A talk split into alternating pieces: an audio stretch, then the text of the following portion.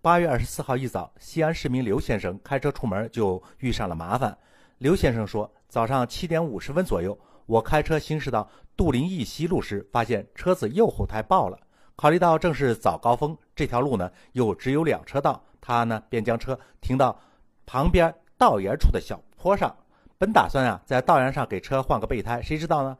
把备胎拿出来，发现也没气儿了。刘先生说，没有办法，他只好拦了辆出租车。带上备胎去找充气的地方，爆胎的地点附近没有合法的停车位，我看车停在道沿上也不影响通行，就没有再挪动。走的时候呢，在车上留了我的电话。刘先生说啊，大概半个小时之后，当他带着备胎返回时，却发现在车窗玻璃上粘上了一条罚单，因为停在人行道上属于违法停车，要被罚款一百元。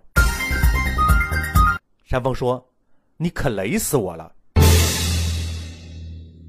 明知道是早高峰，明知道道路紧张，你还把车子停在人行道上，合着人行道就应该因为你的失误而更拥挤，合着行人就要因为你的失误而耽误自己的事儿？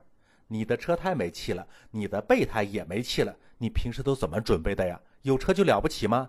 你无奈就要占人行道。你无奈了，执法部门就罚不得你了。你留了个电话，就应该免除你的一切违章行为吗？你看着不影响交通，就是不影响交通了吗？你这么能咋不上天呢？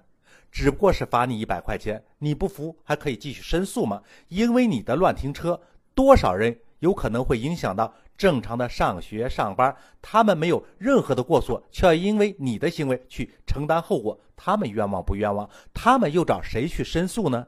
一个人有点私心，偶尔犯点错误，并不稀奇。稀奇的是，一直犯错误，一直认识不到自己的错误，一直想让别人为自己的私心去支付成本。这种人呢，平时大家还是和他保持一定的距离好一点。